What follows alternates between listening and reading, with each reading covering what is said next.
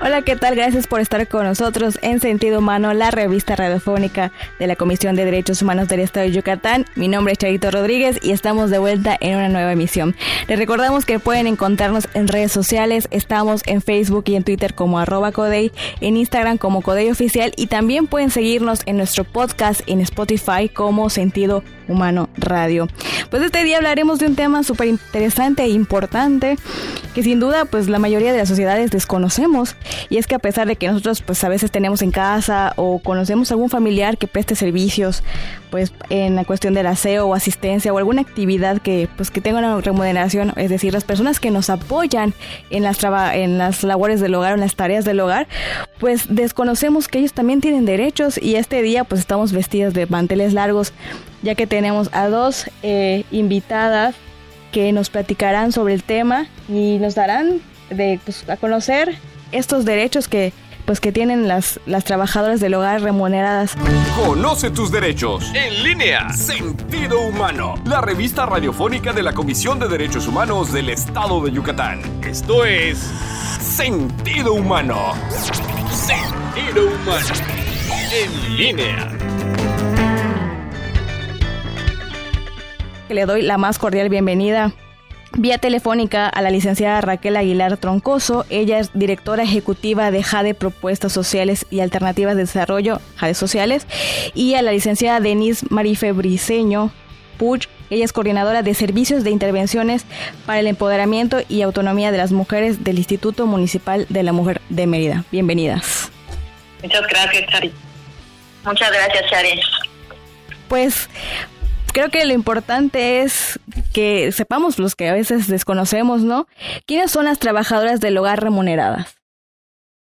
Pues, eh, si me permiten empezar, Denis Charito, muchas gracias por, por el espacio. Eh, siempre bien importante, obviamente, agradecer a la Comisión Estatal de Derechos Humanos del Estado de Yucatán el espacio de hacer llegar esta información eh, muy importante, como decías tú bien al inicio.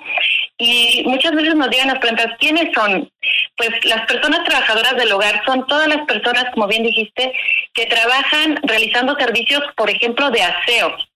Pero no nada más de aseo, de limpieza, sino también realizan asistencia, realizan eh, cuestiones de elaboración de alimentos, pero es bien importante que la característica es que son inherentes a un hogar, es decir, lo realizan dentro de una casa de un hogar, ya sea para una persona o puede ser para una familia.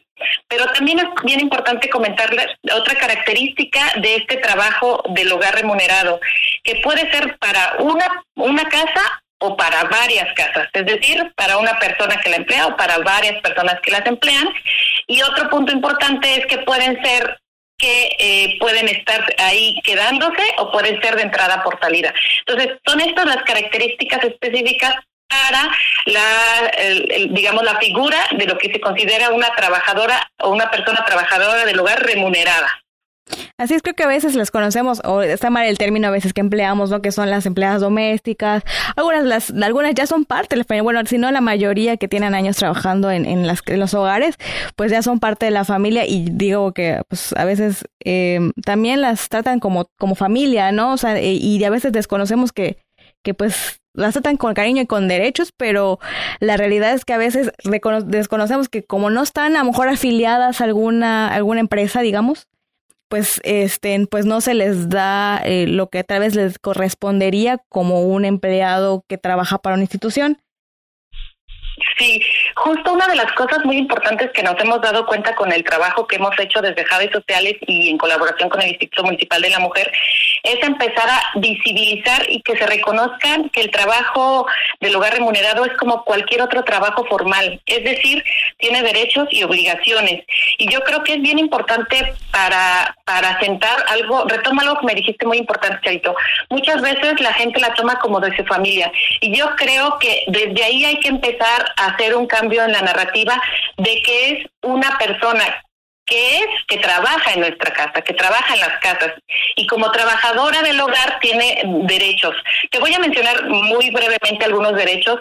En este sentido, las personas tienen derecho a contar con un contrato por escrito porque es a través de este documento donde se da esta relación laboral, qué características, cuántos días va a trabajar, cuánto se le va a pagar, por ejemplo, eh, las características de la casa, para saber también la carga de trabajo que implica. Otro punto importante en cuestión de sus derechos son el salario digno, un salario que sea relacionado con la carga que está realizando en sus labores. También tiene derecho a, tener un descanso relativo a los tiempos que trabaja, las vacaciones y algo bien importante en estos tiempos de diciembre que a todo mundo eh, lo hablamos, eh, el aguinaldo. El aguinaldo también se tiene que calcular respecto a la ley federal del trabajo y eh, las trabajadoras del hogar tienen este derecho. Y quiero andar un poquito muy, muy, si tengo este el tiempo, sobre la seguridad social. Nos ha tocado que muchas personas empleadoras, Charito, nos han dicho que el IMSS, pues es nada más los, los servicios de médicos, por ejemplo, ¿no? Ir al IMSS. Pero en realidad la afiliación a la seguridad social a la cual tienen derecho implica mucho más que los servicios de salud y hospitalarios. Significa su acceso a medicamentos o, por ejemplo, a cuestiones de, de enfermedades o maternidad algo que también es muy muy muy solicitado o su acceso a las guarderías para sus hijos, hijas, niños, niñas, adolescentes. Entonces, tiene también que ver con otras cuestiones de sus derechos laborales como retiro o se sentían en edad avanzada. Entonces tiene un cúmulo de derechos y todos y cada uno de estos derechos, eh, todas ellas tienen, tienen, eh, pues tenemos que tener la capacidad de exigir que se garanticen. Entonces, eh, creemos bien importante estos espacios para que también desde la sociedad yucateca, porque sabemos que, que este, este programa tiene esta, esta audiencia en Yucatán, pues empiecen a reconocerlos y a, a exigir y sobre todo garantizarlo a las personas que tienen trabajadoras del hogar en su, en su, en su casa actualmente. Tu espacio de información. Sentido humano. Puedan platicarle un poquito a, los que nos escuchan. Es que, eh, por ejemplo, si yo tengo una eh, pues trabajadora del hogar remunerada en casa, ¿dónde podría, no sé, tal vez tabular su sueldo o, o el aguinaldo, por ejemplo, no? Porque pues yo sé que cada pues que cada casa, digamos, ofrece un sueldo, ¿no? Pero no sé si está basado, pues, en las tareas o está basado en, algo que lo diga la ley federal del trabajo, o dónde podríamos pedir información con respecto a cómo pagarles un salario digno y sus aguinaldos o y la por ejemplo la cuestión del seguro social que, que es muy importante no porque como tú mencionas no solo es por cuestiones hospitalarias sino por enfermedades. Muchas pueden padecer la presión diabetes o tener hijos o asegurar a sus hijos para pues cualquier situación que llegara a, a, a pues a ver no sí pues para hay, hay varios enlaces, pero aquí ya me gustaría como retomar. Hay un programa piloto que impulsa el Instituto Mexicano del Seguro Social, que es justo de la institución, digamos, que tiene que implementar este este cambio en la, en la normativa, porque también no me quiero ir muy lejos con estas cuestiones legislativas o normativas, pero esta modificación también es de hace muy poco tiempo, Charito, Denise. Eh, desde 2019 empezó a haber cambios y justo por la lucha de una trabajadora del hogar eh, que se realizó en la Suprema Corte de Justicia de la Nación, donde empezamos a ver estos cambios legislativos.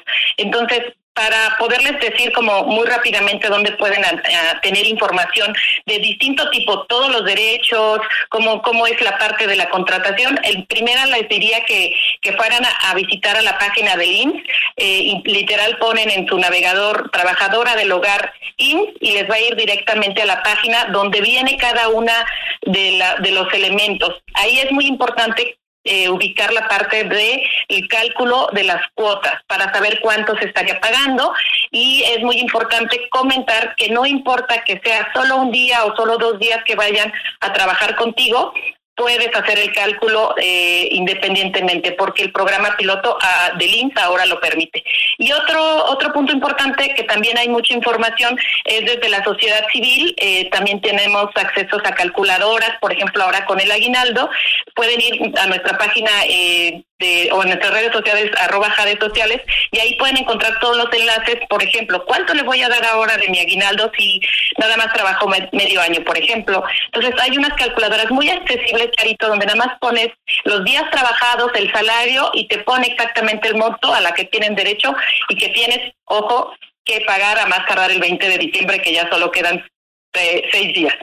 Así es, importante, ¿no? Que, que a veces no sabemos cuánto se le podría dar como aguinaldo, pero que qué padre que haya este tipo de pues tabuladores que nos puedan apoyar y nos faciliten, digamos, a los, a los que no sabemos tal vez, este, en cuánto es eh, pues lo que se le debería pagar. Eh, pues otras situaciones, ¿qué problemas viven las trabajadoras del hogar remuneradas?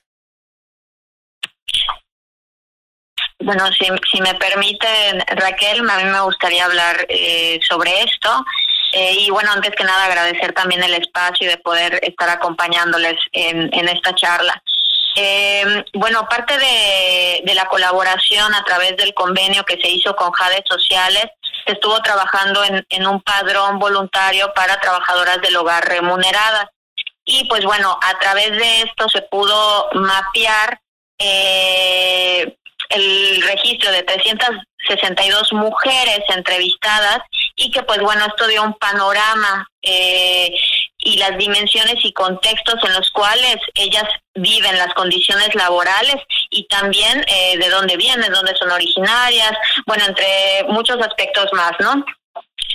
Eh, voy a plantear algunas de las cuestiones que notamos eh, dentro de estos problemas, estos hallazgos, y que bueno, parte de las dimensiones fue en la parte socioeconómica, eh, en lo laboral y también en cuestiones de movilidad, discapacidad, salud e incluso violencias. Eh, dentro de estos datos que se pudieron encontrar, eh, sí, sí es muy evidente eh, el contexto social en, en, el cual ellas se encuentran y cómo el, el 52% de estas mujeres se considera que pertenece a un pueblo indígena, ¿no? El 42% consideró que no, no pertenece a esto, pero vemos aquí cómo eh, estamos hablando de que poquito más de la mitad eh, pertenece a un grupo en situación de vulnerabilidad, ¿no?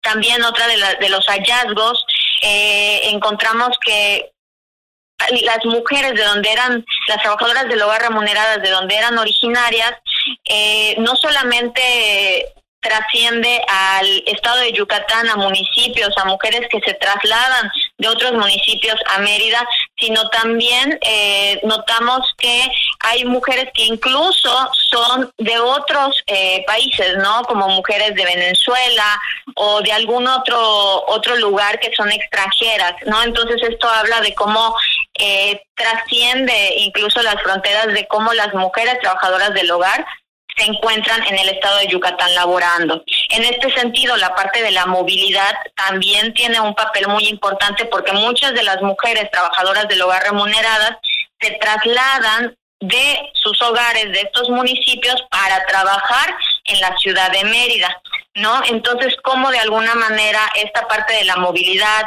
los transportes, el número, el tiempo que invierten para para trasladarse, ahora en un contexto de, de pandemia, incluso el riesgo de, de, contagios a los que ellas se han enfrentado, pues también es una problemática que hoy en día están viviendo, ¿no? Y también esto habla de las políticas públicas que se tendrían que gestionar y que implementar para eh, disminuir esta esta situación, estas situaciones de riesgo que están viviendo, ¿no? Eso por, por algunos algunos, algunas problemáticas de las cuales encontramos y que se hacen evidentes, que ya de alguna manera podíamos eh, asumir, pero esto lo corrobora también, ¿no?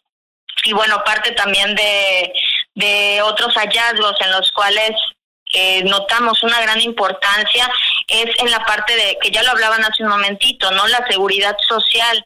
Eh, muchas de las mujeres, hay un porcentaje muy, muy grande que ahorita se me acaba de ir el dato, eh, Raquel me, podrá, eh, quizás si ella lo tenga, de las mujeres que no tienen ningún contrato, no tienen esta formalidad en el empleo y que únicamente pues pues tienen como a manera de palabra en, lo, en los hogares donde trabajan, ¿no? Entonces esto nos habla también de de cómo tienen empleos informales, incluso los salarios no son los justos y, y eso impacta en la situación familiar que ellas viven, ¿no? También pudimos eh, ahondar un poco en, en de quienes reciben ingresos en sus hogares, muchas de ellas son, el 22% son jefas de familia, es el único ingreso de sus familias y pues bueno, esto también nos da un panorama eh, importantísimo de, de la situación real de estas mujeres trabajadoras del hogar remuneradas. Y pues bueno, no sé, me podría ir a, más detalles, pero también por el tiempo, eh, no sé Raquel, si algo se me está yendo también. Sí, muchas gracias. Pues nada más justo compartir el dato de las personas del padrón voluntario eh, de trabajadoras del hogar que laboran en Mérida, el 97% de estas 362 eh, trabajadoras no cuentan con el contrato laboral, lo que decía Denise, y solamente el 2%, es decir, 8, 8 de estas 362 trabajadoras cuentan con INSS. Entonces ahí se puede ver justo la brecha que existe entre lo que decíamos de los derechos y lo que estamos eh, viendo reflejados en el padrón. Ya únicamente nada más para complementar a, a Denise, yo creo que valdría mucho la pena comentar que el promedio de antigüedad de las trabajadoras que, que están en este padrón trabajando ya es un promedio de 12 años, teniendo una de ellas la mayor antigüedad 52 años laborando como trabajadora del hogar.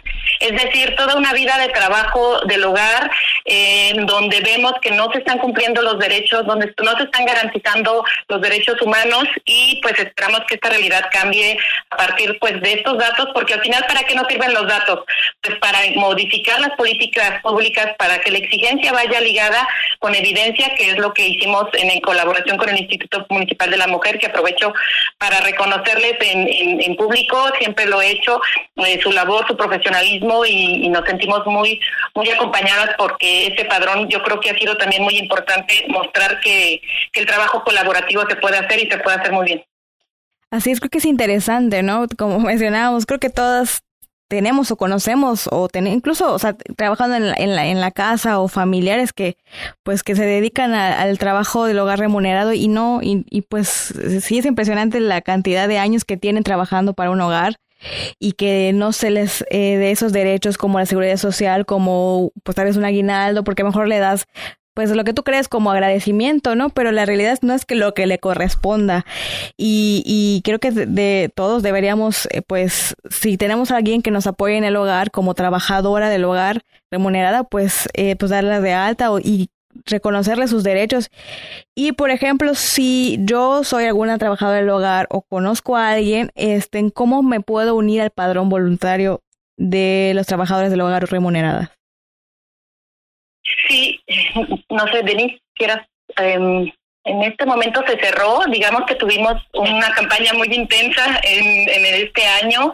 Eh, tuvimos nosotros el convenio de colaboración desde diciembre del año pasado y digamos que se cerró esta primera, primera, primera, digamos yo, primer padrón voluntario que es el primero a nivel nacional. Nosotros de hecho seguimos en, en colaboración con el Instituto Municipal, estamos justo revisando esa parte y pues esperamos que también sea un precedente para poder como, como seguir como seguir impulsando la política pública. En este sentido, la respuesta es, en este momento no está abierto, digamos que fue el cierre para poder tener todos los resultados, eh, pero si bien esperamos pues próximamente poder dar algún un comentario al respecto, sería de mi parte. Perfecto, pues sí, de manera muy breve porque se nos está acabando el tiempo, ¿cuál sería el mensaje principal que les podrían dar a las trabajadoras remuneradas del hogar en el estado o en más que nada en la península de Yucatán? Mm, Denise, si quieres. Sí, ok. Eh, bueno, yo, yo creo que es una, una pregunta que en, en, lo personal y desde el trabajo que, que me toca y nos toca hacer desde el instituto, eh, que no están solas, que como ya se mencionaba antes, hay una deuda histórica y que no puede ni debe prolongarse más, ¿no? Entonces yo creo que, que el poder informar, eh, el poder generar estos eh, proyectos en colaboración y sobre todo el acercarnos a las mujeres, que esto la verdad es que mi reconocimiento también al, trabajo que hace redes sociales, de no solamente que se quede a, a cierto nivel el, el diálogo y el discurso, sino que se ponga a un nivel en el que todas las mujeres trabajadoras del hogar remuneradas se sientan escuchadas y que al final, esto también lo, lo venimos trabajando en, esta colaboración, que ellas son las protagonistas.